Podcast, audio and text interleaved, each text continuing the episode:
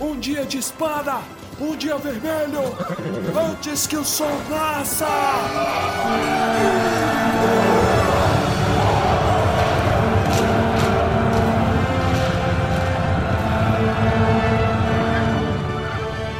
Almares, senhoritos e senhoritas, o meu nome não é Pedro, o meu nome é Torres, de novo. Meu nome é Baessa. Meu nome é Inês. O meu nome é Bilbo Bolseiro e finalmente ultrapassei o velho Tuque. Oh. Ganhou. É isso aí, galera. Estamos finalmente nos finalmente, né? Chegamos ao último episódio da narrativa, não do livro, do Retorno do Rei, do Senhor dos Anéis, esse livro gigantesco que demoramos mais de três anos para terminar. Hoje contamos com a presença mais que ilustre, mais que maravilhosa de César e Inês do Tolkien Talk, menino e menina. Muito obrigado a vocês dois, tá? É um prazer muito grande ter vocês aqui novamente, né? Já tem um tempo que vocês não vêm. De nada, Pernino. É, um, é, sempre um prazer estar aqui. A gente marcou isso. Você falou que vocês começaram a, a leitura do Senhor dos Anéis há, há três anos, mas você marcou comigo os Portos Cinzentos há 84 anos, pelo menos. Exatamente. Só para avisar o pessoal aqui que TT não é Tolkien Talk. Como nós dissemos na live que fizemos no início do ano, né? TT significa tumbeiros tumbintes. Quem viu Isso! sabe. É mesmo, olha. É verdade. Demos um ciclo completo e agora estamos para falar o, sobre o último episódio. Hoje, vocês podem ter visto, o Pedro não está gravando com a gente. Por quê? Porque veja que coincidência, veja que plot twist. Descobrimos que o Pedro é o Sam e o Pedro está se casando, tal qual o Sam nesse episódio. Verdade. Então, deixa o homem se casar, a gente manda um abraço pro Pedro e mandaremos notícias. Peça notícias aí pro, pro, pro Pedro, a gente manda. Tá, Aliás, a gente sabe que o Sam aí teve, foi o recordista de filhos, né? Então, se a gente computar mais ou menos o, nome- o número de animais que tem na casa do, do casal aí, Pedro deve dar mais ou menos uns 14, 15, tá na conta. Verdade. Tudo, tudo previsto desde o início. Então, vamos para a discussão desse episódio que vai ser muito bom, muito aguardado, né? É um capítulo curtinho e vamos finalizar com chave de ouro essa jornada. Capítulo 9 Os Portos Cinzentos.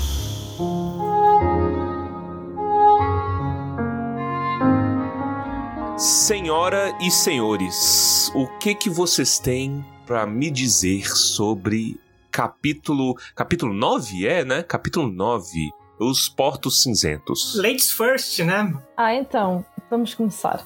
Este capítulo, né, é aquele, aquele final agridoce, né, do Senhor dos Anéis, em que nós pensamos que vai tudo acabar bem e de facto acaba, né? Mas vemos que o nosso Frodo, infelizmente, ele não consegue voltar a ambientar-se no Shire, né, o, o condado, né? Ele salva o condado, ele salva a Terra-média, mas o Frodo não, não pertence mais a, a, a- àquele, àquele lugar, àquele local, né? Sítio. Não, vocês não dizem é sítio, lugar dizem, certo? É isso. Isso. Ok. Não, nós Ah, fizemos então- sítio também, só, só que é, é entre a chácara e a fazenda. Dependendo do seu ponto de vista do que é o condado, realmente é um sítio. Você pode pensar nisso. Verdade. E Condado, sem dúvida, seria uma fazenda gigantesca. Um grande sítio. O Condado tem mais ou menos 192 quilômetros de comprimento. É muito Caramba. grande, é quase 200 quilômetros. E pronto, vemos que o Frodo ele não, não pertence mais à- ao condado, né? ele não, não consegue ah, apreciar aquilo que eles conseguiram recuperar. E, e vemos que o Frodo ele não é valorizado né, por todos os hobbits, mais por ignorância, não é? Que eles realmente não têm noção daquilo que se passou fora das suas fronteiras, só souberam realmente do verdadeiro mal quando ele bateu à porta, né? E então vemos que o, Merry, o Pippin, eles são de facto valorizados e o Frodo percebe que chegou a hora dele de ir embora, né? E vemos a despedida dele com Sam, que de facto é, faz-me chorar, pelo menos a mim faz, sempre que leio. É muito triste, mais também pelo Sam, né? Porque vemos que o Sam finalmente tem que deixar de estar dividido e passar a ser um só, né? E finalmente dedicar-se à sua família e, à, e ao, àquele pedacinho de mundo que ele gosta tanto. E, e é isso, é, é um final agridoce. Queremos que todos tenham aquilo que merecem, né? E de facto têm. Mas o Frodo ele vai ter que seguir a sua jornada sozinho, neste caso sozinho, com o Bill, né? Que também foi o portador do anel. Então é uma grande despedida e vemos assim o, o desfazer da, de mais uma parte da Irmandade do Anel, da Sociedade do Anel, né? Que acaba por ir para, para o oeste. Eu gosto, você fala que todo mundo tem o que merece, né? Até a Lobélia tem o que merece, né? E eu acho, eu acho muito bonito esse final. Eu não lembrava do final dela, como que era. É. Essa releitura foi muito interessante, cara. Como, como que é o específico? Ela no fim viu que foi valorizada, né? Porque ela, revoltou-se contra, contra os homens do, do Charcoso, né? Ela revoltou-se e de facto viu que os hobbits viram nela uma heroína, né? Porque ela tinha, tinha estado aquele tempo todo presa e depois quando sai lá com a ajuda do Frodo, né? Mas ela de facto percebe que, ok, eu fui má a vida toda e isto não valeu de nada. Então, olha, Frodo, toma bag end, toma bolsão, que eu, pronto, já fiz a minha parte. Toma tudo e ajuda a reconstruir o Shire, a reconstruir os, os, os buraquinhos hobbits, que é isso que é o melhor que tens a fazer. Eu super concordo que o, que o lance da Lobélia é assim, é um plot twist que a gente tem nesse, nesse episódio, porque desde o Hobbit a gente sabe que os primos do Bilbo são meio complicados, assim, eles estão sempre ali roubando as colheres de prata, querendo pegar bolsão tal. E a Lobélia realmente ela tem a redenção dela. Inclusive a própria série Os Anéis de Poder fez isso com a personagem Malva. Porque durante todos os episódios a gente vai meio que pegando o masquinho da Malva e do nada ela tem a redenção dela, ela vira a chave. E, então, esse é mais um tema tolkieniano que a gente vê rep repetido no, nos Anéis de Poder, né? Eu gosto muito da Lobélia, em especial o fato dela continuar usando o guarda-chuvinha dela como bengala, coisa e tal. Eu acho que é uma, é uma personagem que eu consigo visualizar muito rápido. Isso re, é, reforça também algumas coisas dos hobbits que eu sempre gostei muito, que eles são uma sociedade onde todo mundo faz a mesma coisa. Tipo, os homens cozinham, as mulheres podem ser as matriarcas do, do condado. Então você tem as famílias sendo lideradas por homens ou por mulheres, tanto faz. Quem faz os afazeres da casa são homens e mulheres, tanto faz. Isso eu acho muito bacana. Então eu adoro esse plot aí da, da Lobélia. A gente tem o foco no Frodo, e acho que é por isso que eu gosto tanto desse capítulo, porque eu lembro que a primeira vez que eu li, eu chorei horrores, assim. Tipo, há 20 anos atrás, eu chorei muito porque me comovia de uma maneira brutal, porque eu, o Frodo ele teve muitos sofrimentos ao longo da, da jornada e quem assiste o filme não consegue ter essa, essa percepção.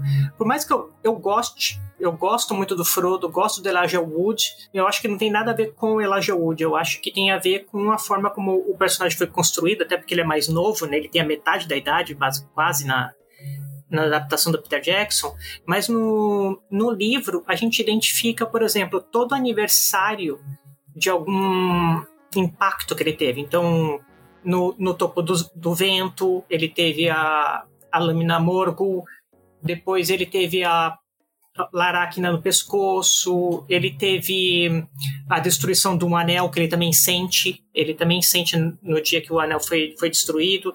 Então a gente sente que ele, de fato, como o Bilbo foi no Hobbit na primeira aventura, ele não voltou mesmo Hobbit que ele saiu. Só que o Bilbo voltou elevado, voltou com muita história boa, e o Frodo voltou com dor, voltou quebrado, né? E só uma coisa poderia ajudá-lo, que é de fato ter um, um pouco de descanso ali no, em Aman.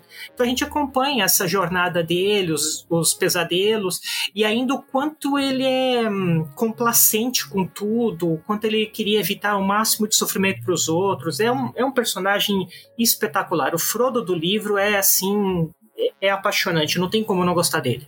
E, e, reforçar uma coisa, é, ó, isso aqui é um chamado de atenção para quem não escuta a nossa leitura de e-mails, porque na última leitura de e-mails a gente teve uma das melhores descobertas que um ouvinte mandou pra gente, que ele estava percebendo desde o capítulo passado. E se repete nesse. Eu achei interessante isso, que é o que todo aniversário é lembrado exceto o dele próprio. Sim. Ele, ninguém lembra, ninguém tá nem. Ah, amanhã é aniversário do Bilbo. Ah, nossa, que alegria, que maravilha, não sei o quê. E ele não, cara. Ele, ninguém é. se lembra do Frodo, entendeu? Eu falo assim: ah, pô, muita gente boa, salvou o mundo, mas senta lá, brother. Então, quer dizer, por vezes, naquele ambiente de alegria que o condado foi retomando, né, depois da, da, da, da, do ataque do expurgo, né? Depois do expurgo, o condado ele vai re, lentamente retomando sua alegria. E aí o Frodo percebe que ele não tem parte nessa alegria, né? Que, e aí é aquele sentimento tipo assim, pô, Hum, o cara é muito gente boa, mas nossa, ele só reclama, ele só faz caras e, e bocas de sofrimento, sabe? Ah, senta lá, sabe? Esconde ele debaixo do tapete. Isso é trágico, cara, para alguém que sofreu tanto, não é? É. Mas isso é uma característica bem, bem dos hobbits e bem do condado, que eles têm um pensamento provinciano. Né? Ou seja, eles falam da fofoquinha de quem fez o que ali. É bem cidade pequenininha e Uhum. o, o Frodo é tão grande que ele não cabe no condado. Sim. O que ele fez é, não é pro condado. O que ele fez é para todo o mundo. Então o Frodo é tão grande que ele não consegue entrar nem na percepção provinciana das pessoas que estão no condado. E aí, soma o fato do Mary e do Pippin serem muito populistas, eu acho, também. E aí eles tomam todo a atenção, toda a atenção pra eles. Até o Sam é um pouco apagado. O Sam também é grande. É porque a glória do Merry e do Pippin é É palpável. visível. É, É a armadura. É, a glória deles é o quê? É cavalo, é armadura brilhante, é espada bonita. é a própria estatura também. Então, Exato. tudo deles é físico. É, Cara, eu gosto muito. A gente discute essa questão da psique do Frodo, da moralidade do Frodo, já tem muito tempo aqui no, no podcast. E é interessante como isso se repete e, se, e é reforçado constantemente. Esse é um livro de 500 anos atrás e ele ainda tem eh, um diálogo extremamente atual. Do que que se trata? Por exemplo, o César estava falando sobre o Frodo do Elijah Wood, né? O Frodo do Elijah Wood é um Frodo de Hollywood, é a maneira como Hollywood tem de traduzir questões, né, o zeitgeist aí do nosso tempo, etc. Mas é maneira dramática que Hollywood tem de levar ao público, né, essa, é- esse sentimento que não é intrinsecamente bom ou ruim. Tem coisas que são idiotas, tipo assim, o mandamento, né, do, do protagonista. Cairás 25 vezes por filme, a qualquer tropeço você Uhum. está no chão. O Frodo cai como um, um condenado. Tudo quanto... Ai, meu Deus, ele cai no chão. Ele é mole, a perna bamba. Porque é uma, É. é a maneira que hollywoodiana de mostrar que ele tá sofrendo, que- de que ele tá fraco, né, que ele, é, etc. Mas aquela luta interna é uma coisa muito difícil de mostrar na tela. E aí o filme não consegue, né? É, E aí, o que que acontece? Quando a gente não vê, o que não é visto não é lembrado, né? Então a gente não dá tanto valor assim à luta, à depressão interna dele, à, à dor mental, espiritual que ele passou nessa jornada. E aí ele fica, de can- eh, fica jogado de canto por nós leitores também, por nós espectadores também, por nós cineastas também. É, é- é poético, cara. Isso é uma coisa. Pô, e, e Torres, o que você falou é, você falou assim, o livro ainda é atual. Eu acho que você pode tirar o ainda, O ainda é atual. porque ele sempre vai ser atual, sabe? Porque a- a natureza humana é tacanha. N- Nós temos uma dificuldade para pensar no elevado. A gente tenta, a gente persegue o elevado, mas a gente não consegue chegar nele. A gente está sempre preso em pequenezas, em besteiras. O que, que o Mary e o Pippin fazem é simplesmente vender uma imagem. Uhum. Claro que a imagem deles é verdadeira, eles foram escudeiros, foram guerreiros, eles foram. Mas eles, eles, eles cumpriram um papel infinitamente menor. Porém, a imagem é, é o Instagram da época, assim. Né? Você É. tem uma roupa legal, é o Instagram da época. Então, muitas vezes a gente vê pessoas, ah, nossa, você viu tal banda, você viu tal artista que é fenomenal, aí ele tá na capa de revista. Quando você vai ver, aquele artista, na verdade, é requentado de um outro que veio antes, mas não teve aqueles holofotes. Eu lembro que quando estourou a Lady Gaga, eu falei, cara, tinha duas ou três artistas que faziam a mesma coisa que a Lady Gaga fazia nos anos 90, tipo a Shirley Mason, a vocalista do Garbage, por exemplo, a vocalista do Moloko. Fazia tudo que a Lady Gaga fazia melhor, só que nos anos 90 e ninguém se interessou em colocar na capa de revista. a Lady Gaga foi na capa de revista. O Pippin e o Mary são isso. Escolheram naquele momento os seus porta-vozes, os seus deuses naquela época, e eles foram elevados a essa categoria. E o Frodo não. O Frodo ele tá ali continuando a vida dele, quase que num completo anonimato, e tá bom, tudo bem, é isso, assim, cada um escolhe o seu próprio caminho, a sua forma de lidar com a comunidade. Tem hora que você simplesmente quer sumir no mundo e ficar quieto. Mas isso é também a parte de fora, né? Lá está que os, o Mary Pippin visivelmente vinham grandiosos, né? mais altos e com as armaduras de Gondor e de Rohan e, e o Frodo vinha, vinha destruído, né? vinha frágil, mas ele por dentro ele também sentia isso, ele sentia um vazio e um, sentia esse vazio e sentia um escuro em seu redor. Então ele próprio uh, também, havia, também se distanciava dos outros, ele isolava-se, não, é? não porque ele queria, não é? era de facto devido à dor e às feridas que ele carregava, mas internamente ele também se distanciava do mundo. E, e isto, lá está, é, é aquilo que nós vemos na nossa sociedade. Se tu vires alguém que está doente visivelmente e fisicamente, tu vais dar mais valor a essa doença do que se tu vires alguém que por dentro está, está destruído e tu não sabes. Então lá está, é, aplica-se a tudo nesta vida, que é aquilo que nós vemos, nós conseguimos ou não valorizar ou desvalorizar, é aquilo que não se vê, simplesmente é ignorado. E as pessoas podem nem fazê-lo por mal, é só porque não veem e não têm conhecimento. Até mesmo da própria, da própria, só para terminar, da própria missão, o que é que as pessoas sabem que o Frodo foi fazer? Ah, foi andar até uma montanha e destruir um anel que nós nem sequer sabemos o que é que é. Mas o que é que o Merry e o Pippin fizeram? Eles lutaram nas batalhas. Eles estiveram lá no, na, na, na, Batalha dos Campos de Pelennor.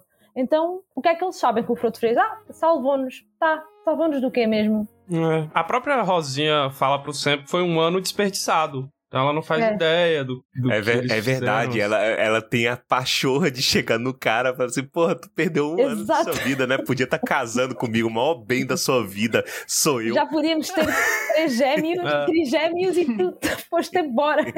Já teria uns quatro filhos é, esse ano. Nesse ano. E é justamente essa ignorância né, literalmente ignorância e não burrice, de não saber o que se passa no mundo lá fora, que depois fez com que os hobbits minguassem, né? Ou seja, eles tinham elementos do, do grupo deles que viram o mundo, trouxeram novidades, e eles ainda assim permaneceram fechados, fechados, até que minguaram, né? Mas só para fechar o que a Inês falou, assim, é, sobre depressão e tudo mais, né? Mas é isso mesmo, assim, a obra do Tolkien, ela sempre vai ser atual porque ela é universal, ela fala de coisas que estão no âmago do, do humano e isso nunca vai mudar. Eu gosto muito. Um, um, tempo atrás eu tinha visto um pessoal na internet debatendo que não, não existe literatura universal, né? E é um debate, eu entendo. Mas falando, ah, não existe temas universais, não existe, não sei o quê, porque muita gente gosta de usar essas questões de temas universais, às vezes para cagar regra em cima dos outros. Entretanto, eu acho que em Tolkien isso, isso se aplica. Eu, eu, eu, consigo enxergar essa coisa dos temas universais, entendeu? É tema humano. Isso, isso é algo que transcende gerações, transcende distâncias enormes, né? Pessoas de contextos completamente diferentes poderem se unir nisso. Essa questão da união, ela é sempre muito bonita e muito válida. E nesse esse capítulo, ele é um descanso. É, é, existe aquele, aquele meme do, do, do, próprio Tolkien, né? O Tolkien não querer terminar as coisas. E o Peter Jackson, por conta disso, fez zelhentos finais diferentes. Ele não queria terminar o filme. Mas esse capítulo traz um senso de finalidade que é gostoso. Tipo assim, assim putz, é merecido entendeu? Ainda mais, eu não sei se eu tô, eu tô sendo clubista por estar tá trabalhando com isso aí já, já tem tanto tempo, mas dá um senso de descanso assim, putz, hoje eu entendo esses, esses carinhas muito mais do que eu entendia, sei lá, 10 anos atrás, entendeu? Sim. E que descanso, cara, que descanso merecido tá terminando disso. Eu sinto como se eu estivesse vendo o descanso de, dos meus amigos, sabe? É estranho isso daí, cara, mas é uma sensação boa, gostosa.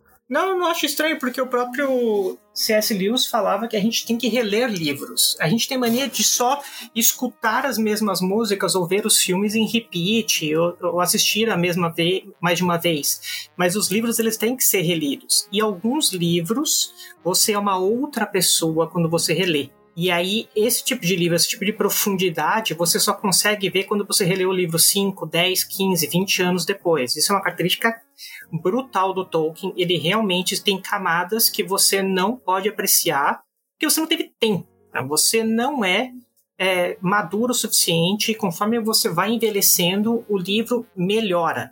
Então eu super acredito que existem temas universais e também acredito que tem pessoas que usam isso para cagar regra. Porque o padre Paulo Ricardo diz que, no, num curso que ele deu sobre o Silmarillion, ele fala que uma verdade dita por um mentiroso não deixa de ser verdade. E também existe o contrário. Existe verdades que são distorcidas, deturpadas para fazer caber dentro do discurso do mentiroso. E aí, como a pessoa entende que começou o argumento com a verdade, ela não entende que caiu numa falácia. Isso é muito comum. Uma das frases que eu mais repito aqui no, no, no Tumba, ela é do padre Paulo Ricardo, que é, é de, dependendo do contexto, ele usa para contextos variados, mas tipo assim, acontece casos da pessoa não ter razão, mas ter razões, entendeu? Ela tem razões para estar tá fazendo o que faz, para estar tá falando o que fala, para sei lá, mas é, no, quando você junta o contexto do argumento é uma falácia. Isso aí não, não tem nada a ver o que, que a pessoa tá, tá procurando, né? Isso aí a gente vê a rodo, principalmente pra gente que trabalha na internet, é uma tristeza. Mas, né? é, é isso, é a tragédia, é a queda, a queda do homem. Eu vou falar antes de você, porque aí você não vai ter o gostinho de falar. É a longa derrota. Isso, obrigado. eu tava me coçando, eu queria que alguém falasse. O Torres passa, como é que é? 70% do tempo falando sobre a longa derrota e 30% esperando que alguém fale. Exatamente. Inclusive, tem longa derrota no final desse episódio, mas não vamos queimar largada. Tu falaste uma coisa agora em relação a ver este final desta jornada, né? Que sentes como se fosse o final da tua jornada e da jornada dos teus amigos. O próprio Tolkien disse que ele queria que a história voltasse a acabar no, no condado, né? Porque a história começou lá não fazia sentido os Senhores Anéis acabar depois da batalha em frente do, do Portão Negro ou na destruição de um anel. Uh, então ele próprio dizia que odiava as pontas soltas, né? Quem diria, né? deixou poucas, deixou muito poucas, mas ele diz que fazia sentido os Senhores Anéis acabar no Condado porque foi lá que ele começou. Começou na maior simplicidade, né? Que é a vida simples dos hobbits, uma vida normal, não monótona, mas simples. É simples, basicamente é esse o adjetivo. E o livro tem que acabar lá.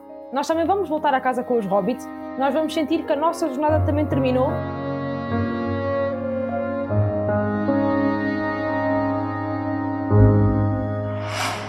Not sad, not weep. Not all tears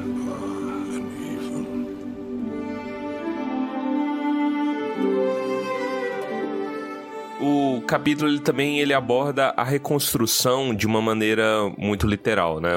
Não muito literal, mas assim, a maneira como o Tolkien comunica a tragédia pra gente é muito pessoal para ele, né? Que é árvores. Então ele olha e fala assim: uhum. as árvores queimaram todas, cortaram tudo. E a maior tragédia é a árvore da festa, que a gente viu no comecinho, no tão sofrido capítulo, né? Que muita gente tem dificuldade de passar, da festa, os capítulos iniciais. Mas veja que we've come full circle, né? Agora existe essa tragédia da árvore. E eu, eu não lembrava de ser tão bonitinha essa questão das sementes, né? Na verdade, ele sai espalhando um monte de IP, né? Cima baixo. Uhum. Pela, pelo condado. Na verdade, não foram sementes, porque semente ele só tinha uma, né? Que era uma. Uma noz. É, uma semente noz, né? Semente é. hífen noz, que ela é as duas coisas. E, inclusive, teve um capítulo do Nerdologia que eles estavam fazendo o Lembas. Aí falaram assim: não, pra, pra simular as sementes de Malorn, nós vamos usar. Eu deixei eu comentar, falei assim: olha, Malorn não tinha nozes, tá? É, é uma semente noz. E aí já tinha um. O que o Sam foi, fez foi pegar a terra de Lothlórien, que era uma terra consagrada, e ele colocava um pouquinho, porque o, o Frodo, o, o, Sam levava muito a sério a sabedoria do Frodo. Então o Frodo falou para ele: cada grão tem seu valor. E aí o Sam gastou um pouquinho de cada grão um codado inteiro. E aí o narrador, né, no caso, não sei se, quem foi que escreveu isso, se foi uma nota do Tolkien como tradutor, mas o narrador diz. E ninguém também ia culpá-lo por ter gastado um pouco mais em Berágua e na Vila dos Hobbits. Ele colocou um pouquinho mais. E, e aí ele gastou tudo nas principais árvores que eram mais expressivas que foram derrubadas. E aí quando ele chegou no final, porque existe uma meio que uma tríplice fronteira no condado, que exceto a parte oeste não, não faz essa fronteira, mas a norte, a sul e a leste fazem. Ele foi naquela tríplice fronteira e pegou o restinho e jogou É pedra. na pedra, né? E jogou pro alto, Uhum. Pra ter um pouquinho de casualidade no negócio, né? E aí a nós mesmo ele colocou no lugar da árvore da festa e era inverno, ou seja, não ia brotar. E ele ficou muito impaciente. E aí, quando começou a primavera, parecia que um ano tinha valido por 20. Né? Uhum. E tudo tinha, tinha crescido, tanto que o ano de 1420 é o ano da fartura, é o ano que tudo foi melhor. A colheita foi melhor, a cevada era melhor, a erva de fumo era melhor, as crianças eram mais bonitas, tudo ficou famoso, virou um ditado, né? Essa é uma verdadeira 1420. E, e aí a gente tinha o nascimento da Malorn, que era a única Malorn a oeste das montanhas nevoentas. Lembrando que Galadriel tinha recebido é, sementes de Malorn de Gil-galad, que por sua vez tinha recebido de Aldarion, e elas não floresceram em Lindon. Não quiseram florescer, e elas só floresceram em Lothlórien com o poder do Anel.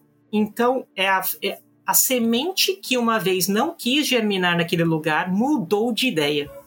Hum. Eu falo desse fato que uma vez que a semente tinha recusado um solo e depois ela aceitou, na carta de apresentação de Amizade e o Senhor dos Anéis, o livro da Cristina Casagrande, eu faço um texto que fala que fecha com isso. Porra, arrepiei todinho. E vê-se também aqui a bondade de Sam, né? E a simplicidade dele, que ele, quando ele quando eles estão a decidir o que é que vão fazer com as sementes, né, onde é que, o pó, né, a poeira, a terra, onde é que as vão deitar, um dos hobbits diz: Ah, põe aí numa sementeira e ver o que é que dá. E ele assim: Ah, mas de certeza que, que Galadriel não iria querer que eu usasse isto só para mim. E depois é aí que o Frodo sugere: Olha, tenta usar no máximo onde conseguires. E depois vê essa parte que, ah, de certeza que ninguém ia levar a mal que ele usasse um pouquinho mais ali em beira-água e, e na vila. E é, na Vila dos Hobbits, né? Ou seja, ele tentou fazer ajudar o máximo que pôde, mas ele lá no fundo pensou: ah, de certeza que a Galadriel também não se vai chatear se eu puser aqui mais, mais um pozinho, né? Ela percebe. Eu acho que assim, ele fez Sunday para todo mundo, só é. que aí sobrou uma cereja, aí ele colocou duas na é. dele, entendeu? E depois vá, vou, deixar, vou mandar o resto do pozinho, pronto, assim fica toda a gente contente. Fiz a minha missão. E a gente falou no último capítulo que não tem nada disso no filme, né? Eu acho que eu entendo o Peter Jackson de não querer mostrar o condado destruído. E eu acho que é. não teria tempo de mostrar a reconstrução, então ele preferiu limar toda essa parte. Porque a imagem do condado destruído ia ficar ruim, eu acho. E aí, para termos de narrativa de cinema, né, faz, eu acho que fica difícil teres um filme com dois fins, não, não, não joga. E, e lá está, é o que tu dizes, não havia, não iria dar tempo para tudo isso. Então eu percebo. Uhum, é. é. a inteligência do, do cara que sabe fazer um bom roteiro. É. Ele adaptou, porque quando o Sam olha no espelho no de Galadriel. Espelho. Exato. Uhum. Aí ele vê isso. Ele tem um presságio. É um spoiler. E, aí, e nesse, nesse presságio é, a gente vê o expurgo, e quando a gente volta, faz todo sentido o, o condado estar ali intacto, porque mais ou menos foi isso. Como eles salvaram a Terra-média, deu tempo de salvar o condado de, de ter aquela mão nefasta. Até porque se o Sauron não chegou lá. Quem chegou foi É. o Saruman. É. Né? Então, assim, tem isso. Uma outra coisa que eu lembrei agora também da, da caixinha que a Galadriel dá pro, pro Sam é que tem uma letra G. E a letra G é de Galadriel. Mas aí ela fala no original pra ele que era G de Gardener, de jardineiro, né? Hum. E acho que na, Olha, e eu acho que na tradução em português ficou de grama. grama. É tipo o Torres roubando o G do Gandalf. Exatamente. Pra usar pra ele. Guilherme. Exatamente. Not say, do not not all tears are an evil. E bom, depois dessa questão aí, né, o condado ele vai se reconstruindo e é bem é interessante e, e percebam, é rápido. Rápido. Ah, geralmente a gente fala que no- a gente sempre falou no Tumba que a- o ponto de vista dos hobbits ele é sempre muito mais moroso do que o normal, porque eles prestam atenção nos detalhes, eles prestam atenção onde é que eles estão indo e tudo mais. Mas quando se trata de coisa boa, volta para aquela filosofia do Bilbo lá do Hobbit, né? Que do, não exatamente do Bilbo, mas é mais do narrador, né? Que o, o Tolkien narrador fala assim: ah, coisa, coi- desgraça, a gente, a gente escreve livros e livros e livros e coisa boa a gente fala rapidinho. Porque é isso, cara. Tipo assim, é, é- é trabalho braçal, né? De reconstruir o condado, mas é bom, é saudável e é por isso que demora muito pouco. Aí você fica puto, fala assim, caramba, mas o que mais há de se contar, né? Aí o, o, o capítulo ele vai abordando essas coisas, no caso com o casamento de Samwise Gamgee e Rosinha Villa, né? Interessante, né? Eu fiquei um pouco consternado, eu diria, com o fato de que o Sam casa e vai morar com Frodo. Achei um pouco inconveniente. eu não lembrava disso. Eu falei assim, caramba, velho, mas tá com Frodo. E aí, A casa era muito grande, cara. É. A bolsão era gigante, então dava pra você fazer tudo que você queria e acho que não teria problema. É. Sem ninguém ouvir. Acho que se você tirar a cama perto da parede, não tem problema. é, É porque o Frodo é muito tiozão. é também, muito né, tiozão. O, o, Fro- o Frodo até cita que, tipo assim, pra ele foi bom porque de todo o condado ele era o mais bem cuidado. Então, quer dizer, Exato. o cara tava É. cuidando da esposa, das crianças que vieram e também do patrão. Então, pra ele tava é lucro, win-win. Exatamente. Todo mundo saiu ganhando como tem É. que ser, né? É. E no final das contas, o Frodo já tinha planejado que o Sam ia ficar lá pra sempre e ele ia embora, então. O Sam, no fim das contas, ganhou. Estava aqui a ver a parte da Rosinha, que há bocado falámos de- quando ela reclamou da- do Sam ter ido embora. Aqui na tradução está. Ela não gostou nem um pouco da minha viagem ao estrangeiro. Ai, foi fazer, foi fazer um gap year, um intercâmbio. Ah, um ano sabático. Vou sair aí Exato. pra pensar na vida, fazer, viver da minha arte. Foi fazer uma Eurotrip. Fazer um mochilão na Europa. É. Ah, eu, meu, assim, eu vou silêncio sem documento, eu levo só minha frigideira, cuido de alguns jardins e vou vivendo assim, silêncio sem documento. é. Teve duas coisas que passaram aqui que eu esqueci de comentar. O primeiro é, conforme você falava, Torres, do. que, que existe esse. é, a, evoca o que o narrador fala sobre o tempo que o Bilbo ficou na, em- no Hobbit, né? Que ele fica embalfendo e fala sobre os tempos bons não há muito o que se dizer, né? Porque eles passam rápido e nada acontece. Quando você começou a falar disso, sobre o, a velocidade desse capítulo, eu fiquei igual aquele meme do Tropa de Elite, que orgulho, É. aspira, satisfação. eu olhando só, por exemplo, caramba, meu, estamos em boas mãos quando você fez esse comentário. Pois é, voltamos tudo, né? Porque o, o Tolkien ele fazia isso mesmo, né? Em alguns níveis ele fazia um autoplágio que a gente vê, e é delicioso ver os autoplágios dele, mas também são os temas em processo cíclico, mostrando que tudo volta, tudo é muito semelhante, né? E a gente só tem que entender isso, porque você aprende a viver quando você entende que são ciclos. E o outro é que, de fato, o que mais chamou a atenção na destruição do condado foram as árvores, porque árvore é tempo. E tempo não tem preço. Uhum. Então, como que você vai fazer uma árvore que tinha 100, 200, 300 anos? Você não faz, né? Então, só com um pouco de mágica, no caso, ali ajudou, né? Mas ainda assim é uma máquina, né? Você está forçando um processo. E isso me lembra passagens da biografia. Tem uma parte da biografia do Tolkien que fala que ele, ele via quando ele estava deitado, ou acho que eu acho que quando ele estava deitado numa das casas, ele via um carvalho, se eu não me engano, e aí derrubaram ele. E aí o Tolkien ficou possesso e ele escreve pro filho dele falando assim: o grande pecado dele é simplesmente existir. Sabe? Porque a tecnologia, porque o mundo não gosta de coisas grandes e que existem.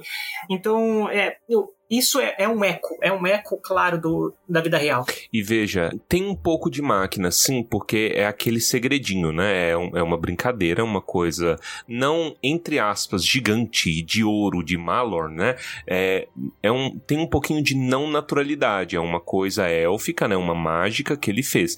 Entretanto, você vê que ela só dá certo quando a Terra-média, a natureza, abraça isso e aceita isso. Então veja, isso é uma coisa que os elfos lá atrás queriam fazer, mas não deu certo. Tentaram plantar, mas não deu certo. Por quê? Porque é vaidade, é eles tentando puxar ali um pouquinho de, de Valinor, porque, gente, a gente tem que fazer isso aqui, isso é mais bonito. Isso é vaidade dos caras. Enquanto que no momento em que o, o, o Sam, de coração puro, chega e fala assim: Olha, eu quero reconstruir entendeu? Eu, eu quero isso aqui para reconstruir. Eu não quero a glória, não sei o que, não, mas eu quero a beleza natural do mundo. Aí a Terra abraça essa semente. Então existe esse quê de naturalidade, mesmo no meio do segredinho, mesmo no meio da, né, da, da, da magia e da máquina também. E é assim que a coisa começa a funcionar.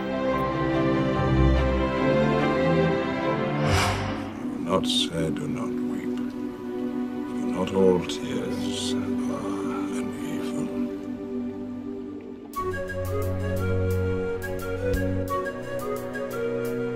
O que você falou basicamente é intenção. E na carta, quando o Tolkien fala qual é a diferença entre dominação e arte, e ele fala que é finalidade. O que a magia dos elfos deveria procurar? Arte e beleza. Só que aí, ah, mas eu não consigo entender. É simples, é muito parecido, é quase a mesma coisa. Mas se você quer criar algo belo, quer criar beleza, quer encantamento, é magia.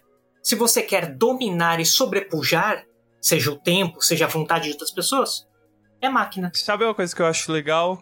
O Frodo vira suplente, né? Ele é prefeito por algum tempo, daí ele se demite do cargo, porque o prefeito também tava fraco fisicamente para assumir de volta o cargo. E aí ele toma algumas decisões, né? poucas na verdade. É, isso, isso mostra quanto eles entendiam que o Frodo era um cara estudado, era um cara erudito, né? Falou assim: olha, não tem ninguém melhor do que o Frodo para tocar isso daqui. Então ele vai lá, em tempos de crise, o que, que ele fez? Ele fez um trabalho de contenção. Ele fez o feijão uhum. com arroz, manteve a organização. E aí sim, quando precisava de sangue novo para pensar em renovar e coisa e tal, chamaram outra pessoa. Quer dizer, o, o Will ainda ficou, mais sete é. anos, e aí sim a gente tem a renovação, né? Isso. né? A renovação que o condado precisava. Exatamente. É, nossa, ia ficar bonito num, num jingle isso aí, hein? Samuel Renovações. Mas aí também tem a questão da, da, da, filha do Sam, né? Eu não lembrava de ser tão bonitinho, né? É verdade. É, é engraçado porque cara, eu me senti em Unai. Porque eu vi, tipo assim, existe uma cultura unaiense, vou contar aqui, isso é coisa de interior, eu acho. É, mas existe um, um, uma cultura que ela tá ipsis literis no que o, o Frodo fala. Assim, ah, você quer um nome para uma criança? Quer um nome bom? Pô, bota um nome curto, né? E fácil para você não ter que encurtar mais né? E eu acho isso engraçado porque minha família ela tinha essa cultura. Falei assim, porra, vai colocar nome, lá vem os bobão lá da, da outra família querer botar sobrenome, entendeu? Tem, tem gente que, tipo assim, tem nome de uma única, uma unidade de sílaba, entendeu? E as pessoas ainda assim encurtam. Aí eu falo, e às vezes encurtam deixando maior. Não sei se faz é, sentido. É isso. Né? Tipo Ivo. Aí falou, é. avô. Não, mas, por exemplo, a minha mãe quis mudar a mim e ao meu irmão nomes curtos, Inês e Diniz, para não haver mais ah, curto possível. Aí, ó. E mesmo assim, é Inesita Catinha uh -huh. César é, Ivo, aí vai, Ivozinho. o Sérgio é Inezona também, então é curto, mas se não dá para encurtar, a gente aumenta. Mas a regra do Brasil Rue Rue é mudar. Tem sempre que mudar, entendeu? Até porque às vezes uh, nós estamos tipo no grupo a falar e tipo, falam, eles falam muito, um, tipo, a Debs, né, a Débora, a Mi, a Mihei, e eu às vezes digo os nomes completos e penso assim, será que eles pensam que eu estou a ser rude? Mas é porque aqui nós não fazemos isso, uh -huh. então é normal. É isso aí. O nome é nome. É sagrado. Isso é cultural. E aí eu me senti muito em casa quando eu vi isso daí. Pô, vamos, vamos pegar aqui nome de flor. Ah, a moçada aqui no, no condado, tudo gosta de nome de flor. Qual que vai ser o nome de flor? Meu Deus, veio uma menina. E aí eu gostei muito porque Eleanor é um nome tão lindinho. Eleanor, é, vamos lembrar, é uma flor de Lothlórien, né? Lothlórien, aí El, estrela, Anor chama sol, então estrela sol. Por quê? Porque ela tem o formato de uma estrela com cinco pontas e é amarelinha. Então ela é uma estrela com cor de sol e só nasce em, em Lothlórien. É, é muito parecido com, a, com o desenho da bandeira de Hong Kong, que é uma flor de baunilha. É exatamente uma, uma flor estrelada. Ah, faz sentido. Não, bonitinha. Estou imaginando agora. Pronto. É a bandeira de Hong Kong.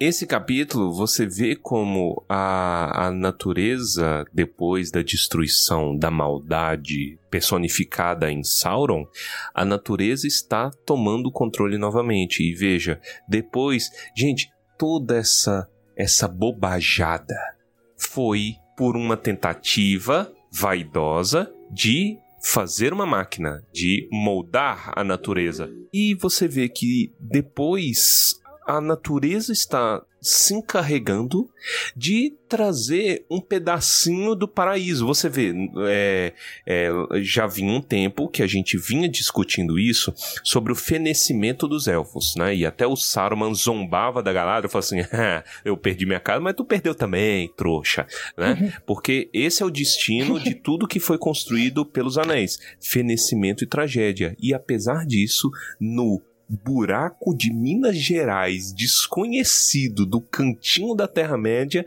eis que uma Lothlórien está surgindo. Né? Uma, um, uma, uma beleza transcendente e simples, natural. Cara, lindo. Eu amo o meu trabalho. É, é interessante você falar Lothlórien, porque Loth é flor, uhum. Lórien, sonhos. Então é flor dos uhum. sonhos, flor da terra dos sonhos. Então é interessante que Elanor tenha esse nome também, né? Lothlórien. É, sim, é, e novamente a gente vê o quão atual, contemporâneo e nunca fica datado o trabalho do Tolkien. Porque toda vez que a gente começa a analisar, a gente fala, meu, dá para aplicar isso novamente aqui. Você falou da natureza tomando conta e voltando. Eu assisti um documentário da Netflix um tempo atrás que é tipo como os animais e a natureza estão tomando conta de Chernobyl. Cara, você vê tá tudo bonito. Voltou a ter cervo, tem gato selvagem, tem pássaro, tem. Cara, Chernobyl é cheia de vida. Por quê? Porque o homem parou de, de agir ali. Até. até Você lembra quando houve as primeiras paradas bruscas por conta da Covid, né? E aí uhum. todo mundo ficou meses em casa, né? E de repente, sei lá, era macaco tomando banho em, em mansão, entendeu? Era macaquinho tomando banho em mansão, era muita. Qualidade do ar. É. Foi hum. uma coisa assim, cara, e foi pouco tempo. Foi muito pouco tempo. O Chernobyl tem aí décadas, né? Imagina. É, mas, mas só, mostra, só mostra o caráter é. universal e atemporal desses livros. É, o Hobbit completou 85 anos, né? Meu, daqui 200 anos vai continuar tendo o mesmo, mesmo impacto.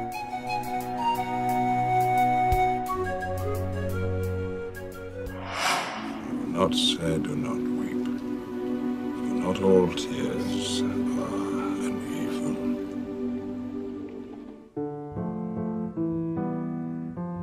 Começamos o final, né? E aí a gente vai vendo, abordando o capítulo, a gente começa a ver sobre a metalinguagem, né, desse livro, porque é o Frodo escrevendo o próprio é. livro né? E, e é bem rápido, assim, ele já escreve, já mostra pro Sam, olha aqui, tá terminado, maravilhoso, tô pegando aqui as notas e vamos embora, né? O que, que, vocês têm a falar dessa, desse finalzinho aí da, do livro do Senhor dos Anéis? Falou o nome do Falou filme. o nome né? do filme. É, eu, uh, o capítulo tem. O livro ele diz aqui que tinha 80 páginas, né? 80, 80 capítulos, né? São? Eu não Acho que é. E, e, é curioso porque este capítulo é o 81 do Senhor dos Anéis. Então terá sido o Sam a escrever o, o capítulo dos Portos Cinzentos, foi completo. Ou seja, o Frodo deixou ao meio do expurgo do condado e deu ao Sam uh, a, a, a, vez para finalizar O Senhor dos Anéis, o que eu acho que até se justifica a simplicidade que nós temos neste, neste capítulo final, da parte do, do, do da renovação do Shire, né, que era aquilo que estávamos a falar, as coisas rápidas, as coisas boas passam rápido, mas também pode mostrar um bocadinho do facto de ter sido o Sam a escrevê-lo, né? Tudo muito simples, ele só quer mostrar aquilo que ficou bonito. Até na parte, quando ele fala aqui naquele detalhe do nome da rua, uhum. na, na colina, que ah, eles tiram muitos nomes para a rua, mas no fim, pronto, olha, a Rua Nova, pronto, é a lá Hobbit. Então eu acho que é, é, esses pequenos detalhes são importantes em coisas que num mundo tão grande parece não têm importância nenhuma, mas para eles têm toda a importância.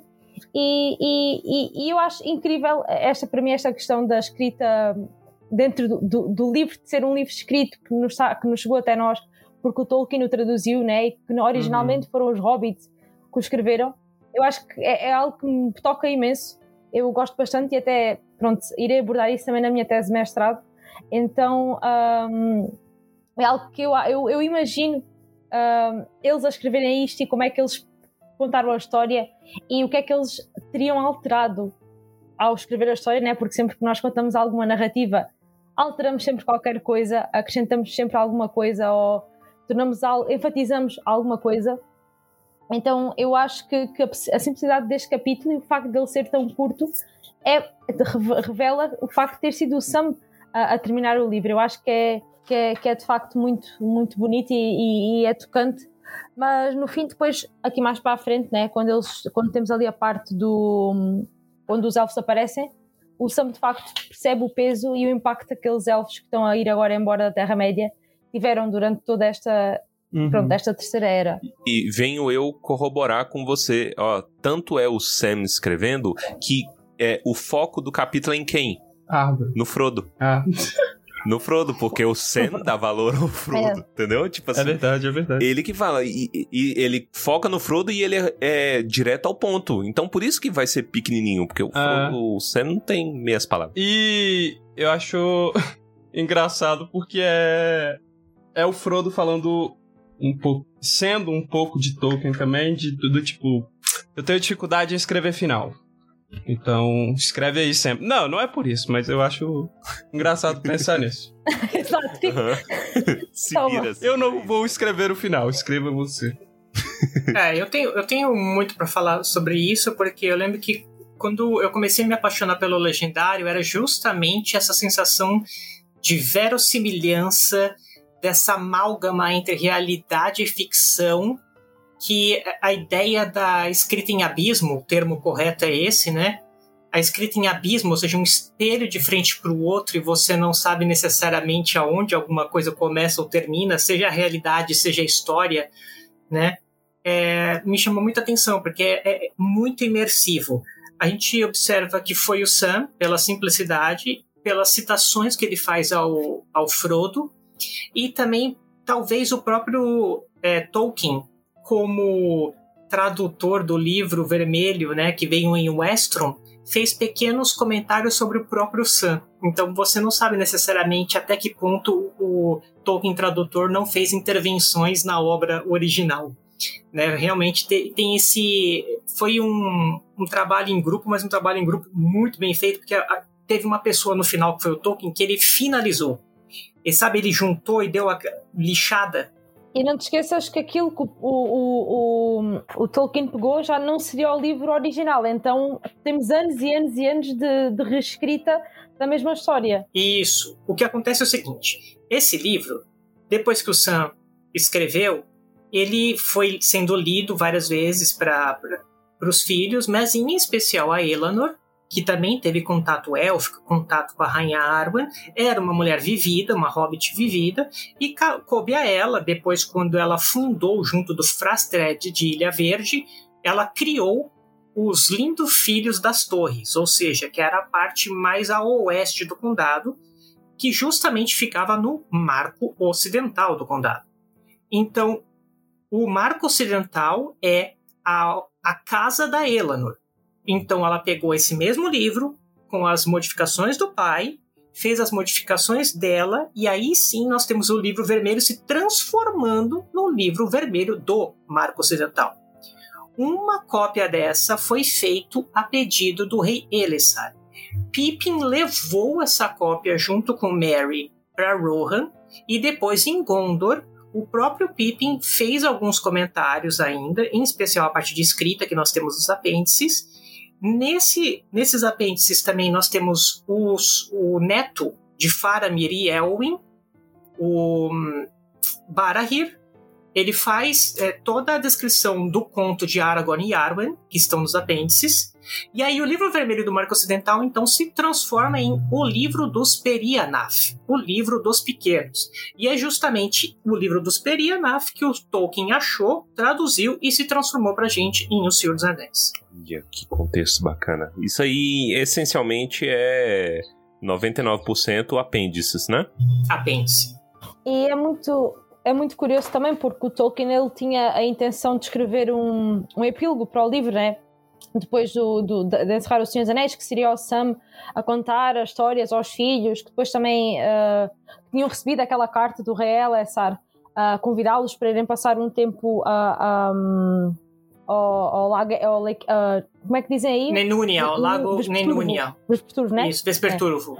É. Uh, e, e então nós tínhamos essa parte no, no que seria o final do Senhor dos Anéis, ele a contar a Eleanor a importância que foi a, a luta dele, né? a luta dos hobbits na, na Guerra do Anel, e, nós, e depois também pensa, faz pensar assim: será que o Sam não quis incluir isso porque achou que não seria interessante acrescentar isso à história do Senhor dos Anéis, né? Ele a pensar assim: porque é que isto seria, o que é que as pessoas algum dia iriam querer ler? Eu a contar aos meus filhos as histórias, então vou, vou retirar.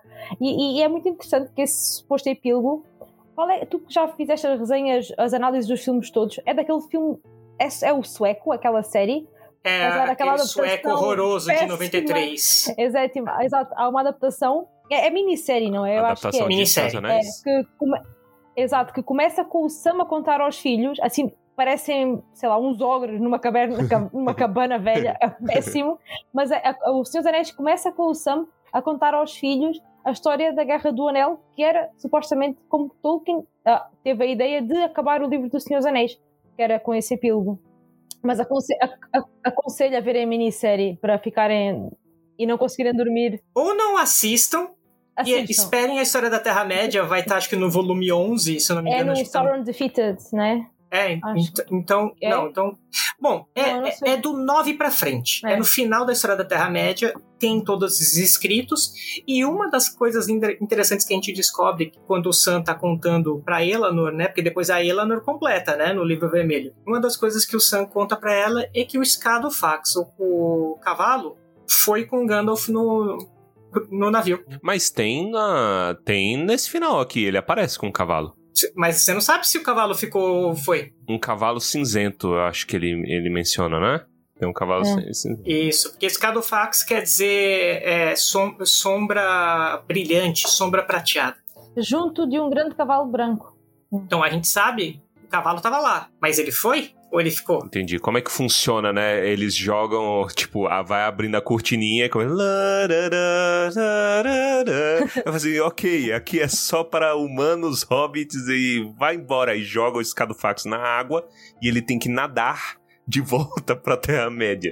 E eu ainda acho que o Scatofax tem ali um resquício de sangue do Nahar, o cavalo do Orome. A gente descobre isso no, na história da Terra-média, nos últimos livros. Falando em cavalo, o pônei do Frodo, ele passa a se chamar Passo Largo, né? É, mole, molecagem, é. né? Molecagem.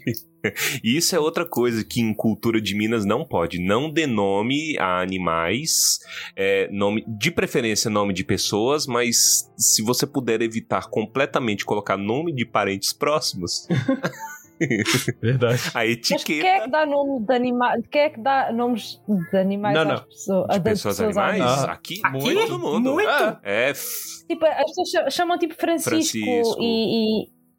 É. é, Francisco, sei lá, Emanuel, é, Lara. Tem um, um desenho, Show da Luna. Ela tem um furão que chama Cláudio, eu adoro. que horror! Aqui, em especial, adoram colocar, pelo menos aqui em São Paulo, não sei o resto do país, mas adoram colocar nomes bem uhum. complexos, tipo assim, é. Baltazar, Timóteo. É, Frederico. Vocês de facto são um povo muito, Muito estranho. estranho. Vocês dão nomes muito estranhos às pessoas, mas depois aos animais dão um nome de Inês, pessoa. Então. Inês, é porque, porque a gente não conseguiu colocar você pra conversar com o Armando É. aqui do, do podcast, porque ninguém supera ele em matéria de nome de Nome cachorro. de cachorro. Ninguém. Eu tenho, eu tenho Chocoflex gua- gravado a fogo na, na minha mente, entendeu? Qual que é o outro que ele coloca? Todo episódio ele traz um nome de animal É. horrível. Tipo, isso é um nome de um galo, entendeu? É o único galo que eu conheço que come mortadela. Minha mulher fica brava, É. entendeu? É coisa que ele fala. Sensacional. Chocoflex eu lembro de alguns episódios. Aliás, eu adoro as participações do Armando, mas vocês não deixam isso na edição porque ele já se acha pra caramba. E se ele souber que as outras pessoas gostam É. dele, ele vai ficar mais insuportável do que ele é. Aliás, ele é capaz de ele fechar o ciclo. Ele vai ficar tão insuportável que ele se Olha torna isso. suportável. E aí ele abre um podcast próprio, finalmente, depois de três anos. Turminha do Thorin. Depois de três anos enrolando as pessoas. É, É tipo a, a, a- a Lubélia, no fim, é, é Ele é reconhecida Lubélia. e tem redenção. isso, ele é Pronto, nossa é a história do. Armando. Armando Lobé.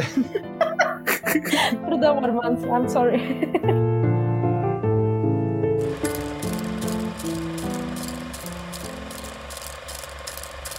Frodo e Sam pararam e sentaram-se em silêncio nas sombras suaves, até verem um reluzir quando os viajantes vieram em sua direção. Ali estava Gildor e uma bela gente élfica, e ali, para a maravilha de Sam, cavalgavam Elrond e Galadriel. Elrond trajava um manto cinzento e tinha uma estrela na testa, e em sua mão estava uma harpa de prata, e em seu dedo um anel de ouro com uma grande pedra azul. Vilha, o mais poderoso dos três.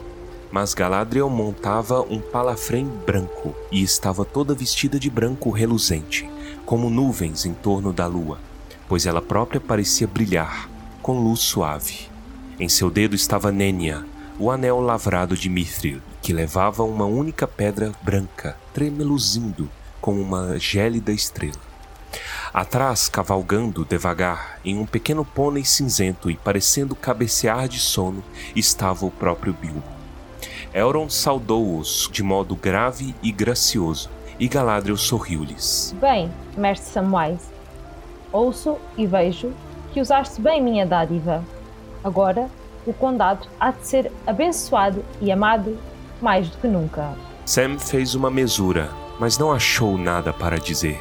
Esquecera-se de quão linda era a senhora. Então Bilbo acordou e abriu os olhos. Alô, Frodo. Bem, hoje ultrapassei o velho Tulk. Então isso está resolvido. E agora acho que estou bem preparado para sair em outra jornada. Você vem?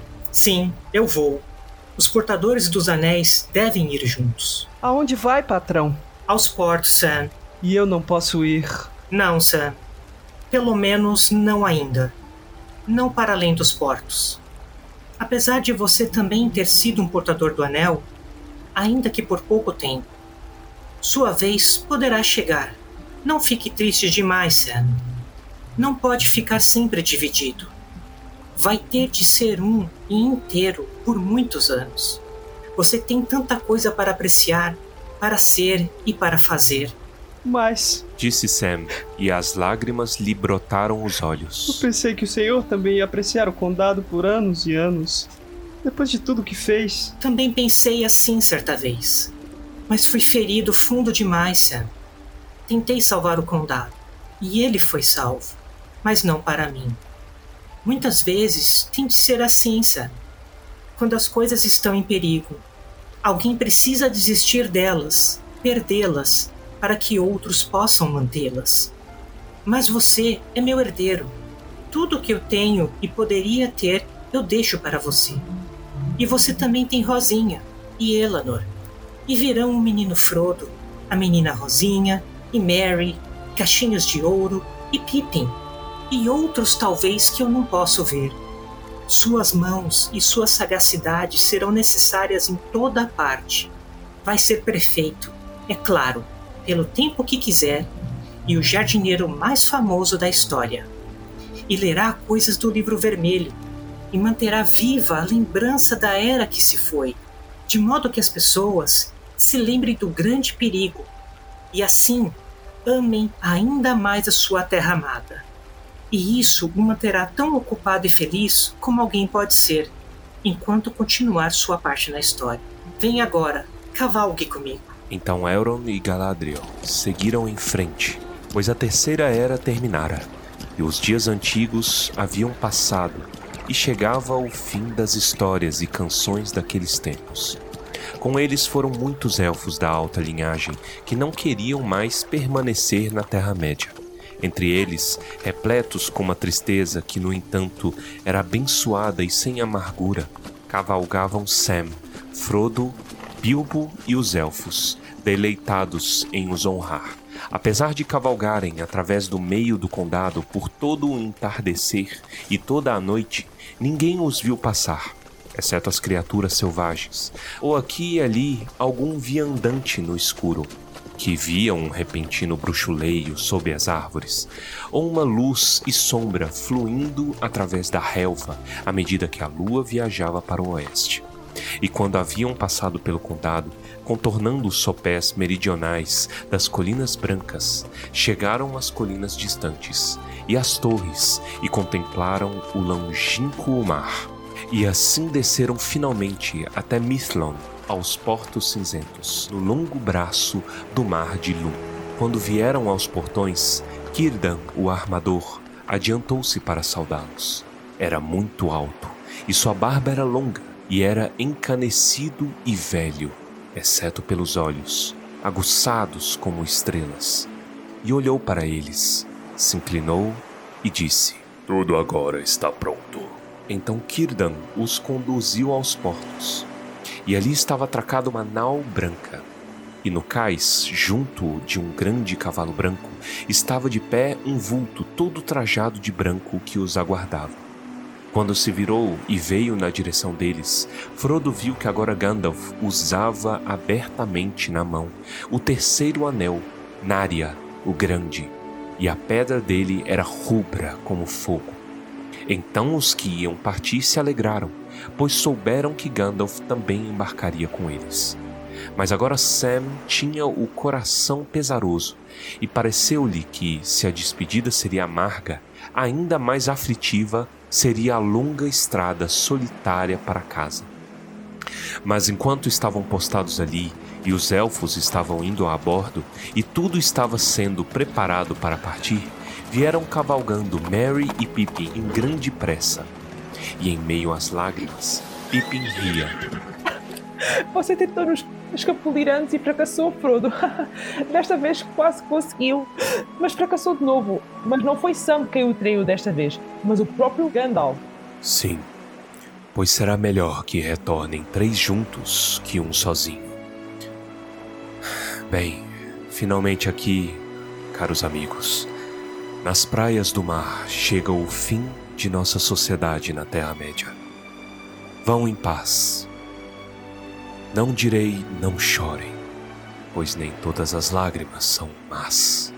Então Frodo beijou Mary e Pippin, e Sam por último de todos, e subiu a bordo. E as velas foram içadas, e o vento soprou, e lentamente a nau deslizou descendo o longo e cinzento braço de mar e a luz do vidro de Galadriel que Frodo levava reluziu e se perdeu. E a nau saiu para o alto mar e passou para o oeste, até que por fim, numa noite de chuva, Frodo sentiu uma doce fragrância no ar e ouviu o som de cantos que vinha por sobre a água. E então lhe pareceu que, assim como seu sonho na casa de Bombadil, a cinzenta cortina de chuva se tornava toda em cristal prateado e rolava para longe, e contemplou praias brancas. E além delas, uma longínqua paisagem verde sobre um breve nascer do sol. Mas para Sam, o entardecer se aprofundou em escuridão, enquanto estava ali no porto, e quando olhava o mar cinzento, via apenas uma sombra nas águas que logo se perdeu no oeste. Ali ficou de pé ainda, até a noite alta, ouvindo somente o suspiro e o murmúrio das ondas nas costas da Terra-média. E esse som mergulhou fundo em seu coração. Ao seu lado estavam Mary e Pippin e faziam silêncio. Por fim, os três companheiros se voltaram e, sem jamais olharem para trás, cavalgaram lentamente rumo ao lar. E não disseram palavra entre si até retornarem ao condado. Mas cada um teve grande consolo em seus amigos na longa estrada cinzenta. Por fim, passaram sobre as colinas e tomaram a estrada leste. E então Mary e Pippin seguiram em frente, rumo à terra dos buques, e já cantavam a caminho. Mas Sam virou para beirágua, e assim voltou a subir a colina com mais outro dia chegando ao fim. E foi em frente, e havia uma luz amarela e fogo no interior. E a refeição vespertina estava pronta, e ele era esperado. E Rosa o trouxe para dentro, o sentou em sua cadeira e pôs a pequena Eleanor em seu colo. Inspirou profundamente. Bem, estou de volta.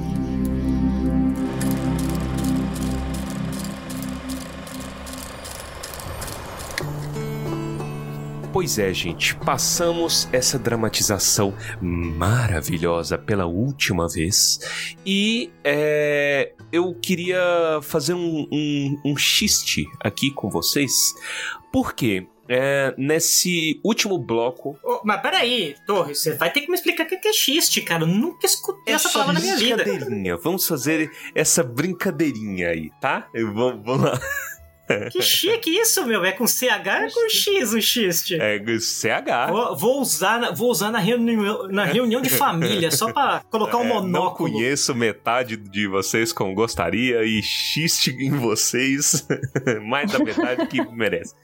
Pois é, gente, depois dessa, dessa discussão longa, três longos anos a gente, a gente discutindo, eu quero retomar uma discussão do prólogo, né? Eu, eu queria atacar o Pedro, mas eu e Baessa aqui, a gente, a gente vai carregar este legado, que é o quê? Quem é ouvinte de, de longa data talvez se lembre, quem não é e tá maratonando deve se lembrar também, enfim. Mas a gente fez um capítulo do prólogo de Senhor dos Anéis também, né? E no prólogo a gente leu aquelas, aquelas teorizações lá do, do Tolkien, etc, etc. E tem um ponto que ele fala que eventualmente perguntaram para ele sobre o que era o livro, sobre o que é Senhor dos Anéis, sobre o que é, é, se trata a história de O Senhor dos Anéis. E o Tolkien, vocês vão se lembrar que ele fala que é sobre a morte, morte com M maiúsculo, né? Naquela época a gente deu respostas, né? Amizade e tudo mais, tudo mais. Então eu jogo para os meus colegas à mesa, né? É, aqui nossos convidados, se isso por um acaso mudou. É, qual que é a impressão de vocês? E aqui no Baessa também pergunto se a sua impressão mudou sobre o tema do livro. É óbvio, o Tolkien falou que era sobre a morte, ele sendo um, um espectador privilegiado da própria obra. Ele não queria selar isso, né? Até porque isso é ele alienar o, o, o leitor. Ele não gostava disso. Enfim, eu pergunto para os meus colegas. Depois dessa história toda, sobre o que é O Senhor dos Anéis, Tolkien tinha razão? Não, mas esta é uma questão pela qual eu não me tinha debruçado ainda. De facto, eu, a obra do Tolkien vai muito mais além disso, mas podemos pensar que sim, O Senhor dos Anéis continua a ser uma, uma obra sobre morte e mortalidade, porque é aquilo que nós encontramos no fim do Senhor dos Anéis, mesmo tanto a Terra-média está bem agora, não é? Temos os hobbits novamente a viver tranquilamente no condado, temos os homens agora a tomar, a, tomar, a, governar a Terra-média, e de facto são os homens, os mortais, que passam a dominar a Terra-média. E nós temos a queda, não vou dizer aqui a morte, não é? Das coisas que os elfos deixaram na Terra-média. O anel foi derrotado, e com a destruição do um anel, o poder dos três anéis élficos também, também se perdeu. Lórien, Rivendell, eventualmente Lindon vão ficar Lindon e os portos cinzentos né, vão ficar desertos ou com poucos elfos então nós também vemos a queda e vemos que aquilo que um dia foi imortal agora passou a fazer parte do mundo mortal a- tipo, perdemos essa beleza que havia na, na Terra-média. Exceto, lá está o condado, mas que o condado vai se fechar entre si, não é? O Aragorn proíbe de- dos homens lá entrarem, então o condado vai, vai também acabar por diminuir e vamos deixar de ficar sem hobbits.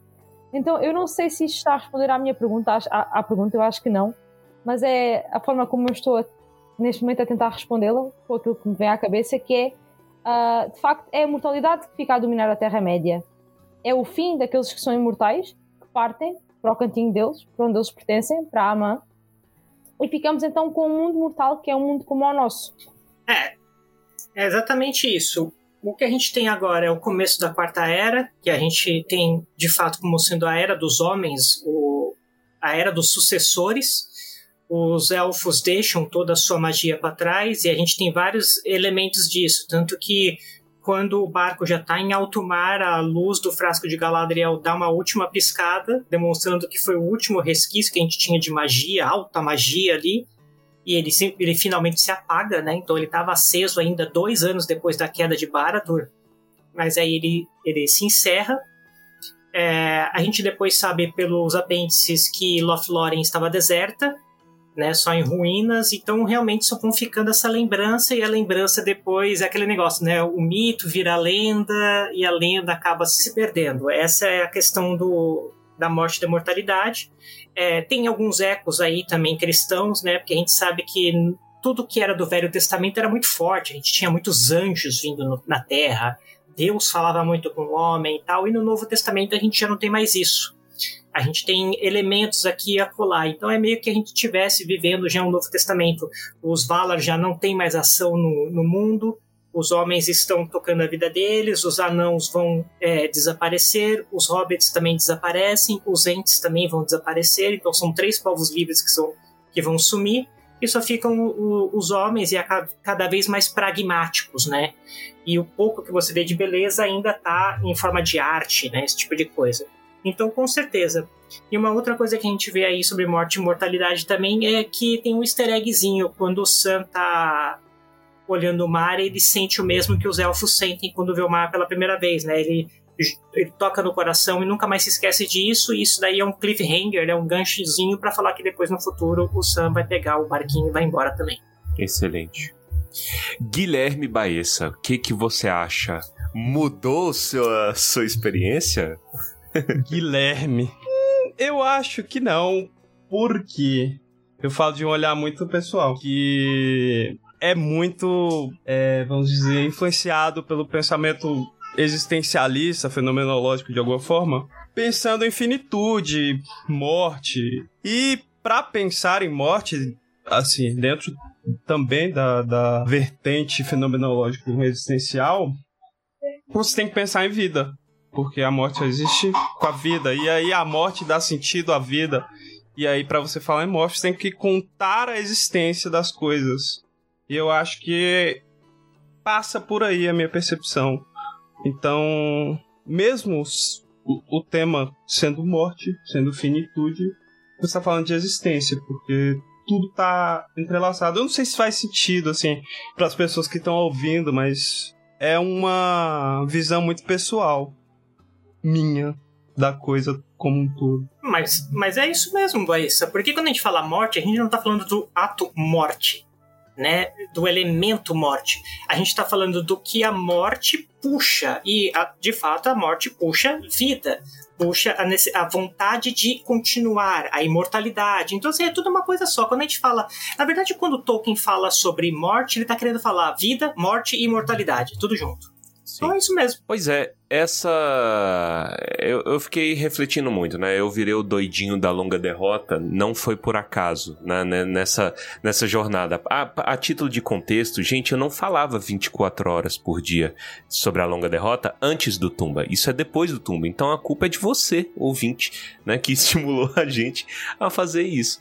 Mas para mim acabou selando. Foi um tema que eu encontrei, eu abracei nesse livro e hoje eu enxergo ele em praticamente tudo do livro e também na vida real. Isso é um desastre. Tudo quanto há da vida real eu enxergo esse tema porque tá, tá em voga. Isso é um tema eterno. Cavalo de Troia, Torres? Exatamente. E aí, eu concordo com Tolkien. Eu acho que o tema central é morte porque tudo que acontece nessa história é abraçando ou é, negando a morte. Né? Morte barra decaimento. Então, por exemplo, toda essa historinha de anéis foi porque os caras não aceitavam que a árvore tinha data de validade. Entendeu? Que a Terra tinha data de validade. Oh meu Deus, eu sou eterno e a minha vida não é. Né? A, a, a tragédia de Sauron como um personagem, como um personagem vilanesco, né? Essa questão da máquina de Sauron é uma luta contra a morte. Né? A, a morte é final, ela não faz sentido. Eu vou organizar e dar ordem extrema ao mundo segundo a minha vontade, né? Uh, que mais que a gente pode? Isso transcende um pouquinho o Senhor dos Anéis, né? Quando a gente olha Númenor, Númenor é bem óbvio, né? A questão da morte, mortalidade. Meu Deus, meu Deus, eu queria ser imortal. Né? Mas é tudo igual, assim, porque da mesma forma que o Númenor ecoa os egípcios com a questão da mumificação, dos cultos, dos grandes é, funerais e sarcófagos e tudo mais, os elfos que tinham os três grandes anéis queriam a mesma coisa. Eles queriam sustentar, eles queriam realmente retardar e não adianta, é, é antinatural. Se eles quiserem isso, eles têm que ir para Aman. E os homens nunca vão estar satisfeitos, essa é a verdade. Se você pegar o povo de Númenor que vivia três, quatro, cinco vezes mais do que um homem médio, né, da Terra-média, eles ainda queriam mais. É sobre isso. Uhum. E tá tudo bem. né? E It's okay to not be okay. concluindo esta questão dos homens, né, e do facto de eles escreverem mais e mais, eles, nós vemos que a humanidade tem memória curta, neste caso a humanidade aqui, os homens na nós e também na Terra-média, porque nós tínhamos aquela aquela, aquela sequela do Senhor dos Anéis, uh, The New Shadow, que o Tolkien começou a escrever, são os homens que praticamente esqueceram-se do que tinha acontecido e começam ali uma espécie de cultos, vamos dizer, satânicos, não é? As crianças mascaravam-se de orcs. Então o homem volta sempre ao mesmo, ele volta sempre a cair, não é? E esquece aquilo que era belo. Estamos numa Terra-média onde já não há elfos, não é? Ou se há alguns, são praticamente nenhums. O resto dos povos livres está cada um no seu cantinho, né? Os hobbits lá no cantinho deles, os entes sumindo, os anãos também nas minas deles, se ainda, se ainda houvesse anãos, não é? Na Quarta Era havia, né? Então uh, nós vemos os homens novamente a, a dominarem, como eles tinham dom, dominado em Númenor, e eles voltam sempre a cair. E mesmo que não haja um senhor do mal, um senhor escuro, eles voltam a cair com eles próprios. Uhum. Essa é a tragédia. É, a longa derrota. O, o, Torres, se você quiser inserir no meio da, do discurso que a Inês fez agora, quando ela falar sequela, você corta e coloca assim: quer dizer uh -huh, continuação. É. é. porque aqui a gente, a gente não tem uma palavra para prequel okay, sequel. e... Ok. Sequel. Okay. É. é. Uma continuação. É sequência, continuação.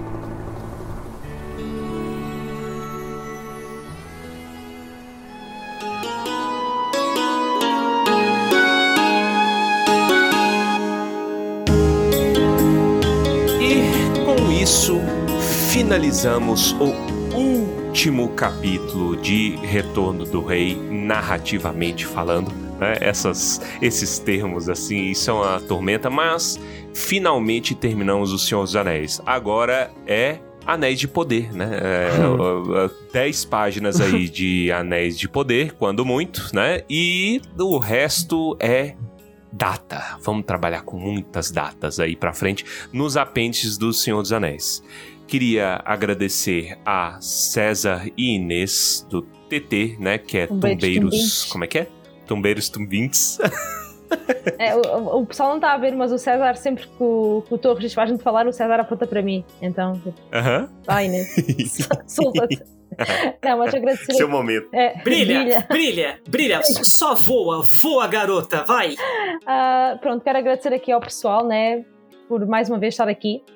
Ah, já tinha estado aqui com, com a Cristina e com, com o Reinaldo. Foi há um ano, mais ou menos, quando saiu Natureza, o Nature of Middle-earth. Uhum. Vocês também já tinham estado no TT, não é? Então é sempre uma honra estarmos aqui todos juntos ah, nesta grande equipa que é os Tumbeiros Tumbintes. Ah, e quero só aqui citar uma frase que nós dissemos na live, que é o Bessa disse, lembram-se daquela, daquela imagem do Bugs Bunny do Pernalonga. Uhum. Eu luto, como é que era? Agora eu estava a tentar lembrar, mas não estava a conseguir. Eu luto pela, pela sociedade, não pelo indivíduo. Eu luto pela classe, não pelo indivíduo. Eu luto pela classe, não luto pelo indivíduo, é É. verdade. Essa frase é que virou meme. Eu nunca- eu estava para dizer essa, essa frase desde o início do, do episódio, mas não estava a lembrar. Eu luto pela classe, não pelo indivíduo. É isso, tudo nosso. Vamos inicializar mais uma vez. Vou tatuar. Mas pronto, obrigada por, eh, por estar aqui, é sempre uma honra.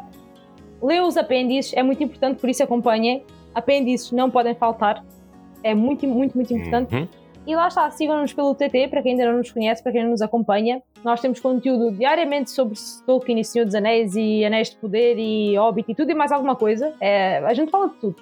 Portanto, sigam-nos a nós lá e foi uma honra estar aqui. Agradeço novamente o, o convite. É, a gente tinha falado há muito tempo atrás que se eu fosse falar de algum, de algum capítulo que mais me interessaria era os Portos Cinzentos, porque de fato ele me comove de uma maneira brutal. E a palavra que é a palavra que mais eu uso para falar do legendário. Pelo menos é o que acontece em mim, é comoção. Porque eu leio 10 vezes o mesmo livro, 20 vezes a mesma passagem, é, 30 vezes o mesmo parágrafo e comove do mesmo jeito. Então é, é importante para mim estar falando desse, desse capítulo em especial sobre o Frodo, que é um personagem que eu acho sensacional. É, quero parabenizar vocês também. Eu acompanho a trajetória de vocês e vejo como vocês estão amadurecendo cada vez mais como criadores de conteúdo, é, mantendo, mantendo a raiz de vocês, ou seja, o bom humor, é, a amizade, é, mas sempre melhorando, aprofundando mais. Vocês estão trazendo o repertório, estão usando a bagagem, e isso está sendo agregado à raiz de vocês. Então, parabéns, continuem assim. É assim que a banda toca. É troque suas folhas, mantenha suas raízes. É isso. Muito obrigado, gente, de coração. Muito obrigado a Guilherme, meu colega, né, meu, meu irmão aqui de jornada. Muito obrigado a Pedro Henrique, que está distante, na, mas sempre no nosso coração. É, e também muito obrigado a você, ouvinte, que nos acompanhou por esta empreitada homérica, essa odisseia podcastal que foi o Senhor dos Anéis, né? Então, tamo junto. Ainda vão vir os apêndices, é claro. Ainda tem muita coisa, muito chão pra rolar até a temporada acabar, de fato, né? Vamos encerrar ela falando dos filmes, do o filme do Retorno do Rei, entre outros filmes mais que o pessoal pede a gente há muito tempo. E depois, só Eru sabe, né? Mas vamos aqui é, para o momento, né? Queremos fazer comentários cretinos extremamente sucintos sobre este episódio ao som de Seal, Kiss from a Rose, que é o tema desse episódio. De que tem casamento com Rosinha, tem que ter. É, me dou o trabalho de começar falando que, oh, que conveniência, né? O cara grava três anos com a gente e sai para casar quando a gente vai falar do casamento dele. Este é um ataque a Pedro Henrique. Cretino. Um forte abraço pro, pro Pedro neste programa. Este é o meu comentário. Inês, qual que é o seu comentário? Também posso uh, fazer um comentário a alguém? Pode, claro, aqui é cheio de então, indireto mas direto. a minha direta é para o Frodo. que o Frodo vai embora. e nem, havia, nem avisa aos amiguinhos, meu. Ele fez isso duas vezes. Ele ia embora. O Frodo é que é cretino, coitado. Estava lesado, como o César diz. Mas o Frodo vai embora e nem avisa aos amigos. É verdade. Pippin. Como assim? Duas vezes eles já estavam calejados. É. Aí você, oi, desgrama. De novo, não. Meu, é o péssimo. tipo, tu vais embora para sempre. Ah, fiquem aí famosos, essa gente famosa agora que não liga, não liga aqui aos, aos, aos aleijados, não merecem. Mas sabe quem teve o pior tratamento de todos os hobbits? Quem? Fat Bulger. Foi deixado é. pra trás, foi. abandonado. Ficou magrinho. Ficou magrinho. Fome. É. é. E quando tiram ele da cadeia, ainda falou: tá vendo? Se você tivesse vindo com a gente, é. fosse melhor. É, Nossa, trouxa. ele é muito aquele e... Beatle que ficou na Holanda, né, velho? Mas olha, sabe o que é que é ainda mais cretino da parte do Frodo? Hum. É se ele tivesse chamado Mary e o Pippin o Sam não tinha que enfrentar aquela viagem solitária, né? Que dá Verdade. pena. É Nós vemos que o Sam está triste por ir embora sozinho. É verdade. É verdade. Mas vá lá que o Gandalf é quem manda naquilo tudo e ele chamou os E o hobbits. Tato, Já viram? e, e- e o Tato, né, veio do Gandalf, do Gandalf, de todas as pessoas, que é a pessoa mais insensível. Ele tá ali, ele tá rindo da cara de todo mundo. Exato. Eu não tô nem aí, gente, o meu tempo acabou, não sei o quê. E ele foi a pessoa sensível a chamar as companhias de volta, né, pro, pro Sam. Exato. E, e- e o Frodo assim, ah, pede só 15 dias à Rosinha, já voltas. É. Depois orienta-te, sabes o caminho de volta, portanto Orienta. está tudo bem. Muito bom. É, quero ouvir o seu comentário, César. Bom, é, falamos do casamento do Pedro, estamos falando de Sam e Frodo, então é o seguinte: o problema não é morar na casa do amigo.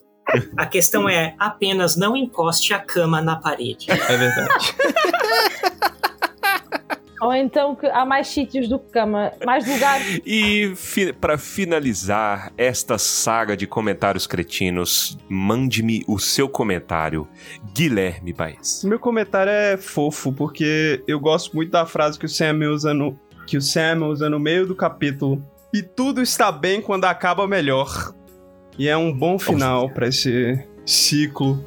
E eu acho uma boa frase pra gente terminar, porque ela é esperançosa. Perfeito. Não poderia pedir tom melhor. Gente, muito obrigado e forte abraço. Tamo junto. Forte abraço.